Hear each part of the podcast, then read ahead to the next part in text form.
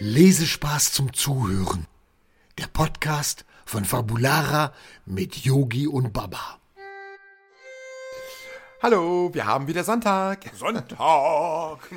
Ja, und das heutige Buch mit H. Wer hätte es gedacht und was würde es Besseres geben als Harry Potter? ja, Harry Potter. Ja.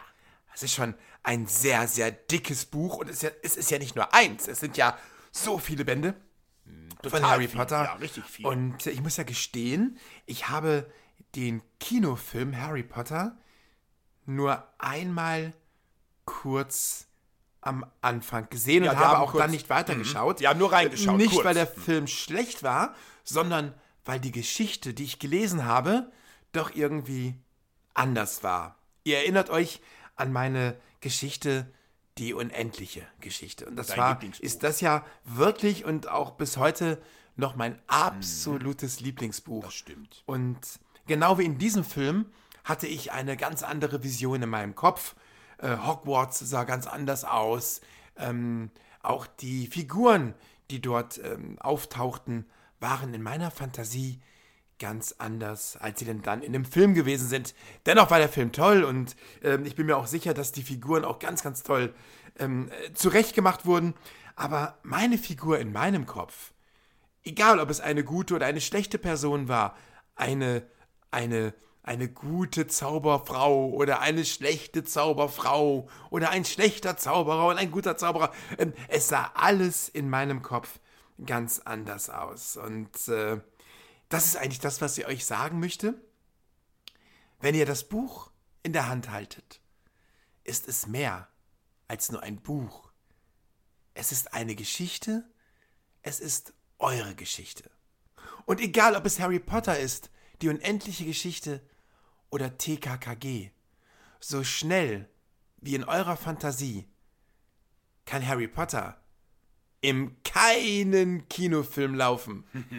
Auch mein Nimbus 2000 war mit Sicherheit viel schneller, viel schöner als der im Kinofilm. Ja, richtig schnell. Und äh, der hat Höhen erreichen können mit dem Harry zusammen.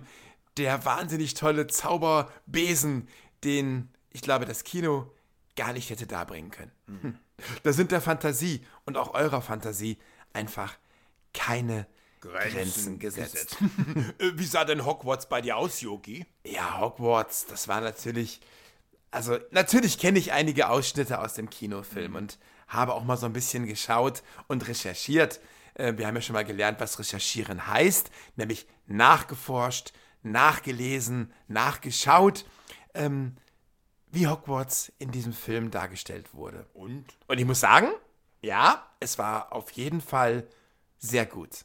Also diese Treppen, die sich bewegt haben, die, die ähm, äh, Büchereien, die Zimmer äh, verbunden haben, waren eigentlich ähnlich wie in meiner Fantasie. Und meiner Fantasie. Aber das ist doch ganz klar, denn der Autor oder die Autorin in diesem Fall hat natürlich auch schon viel vorgegeben.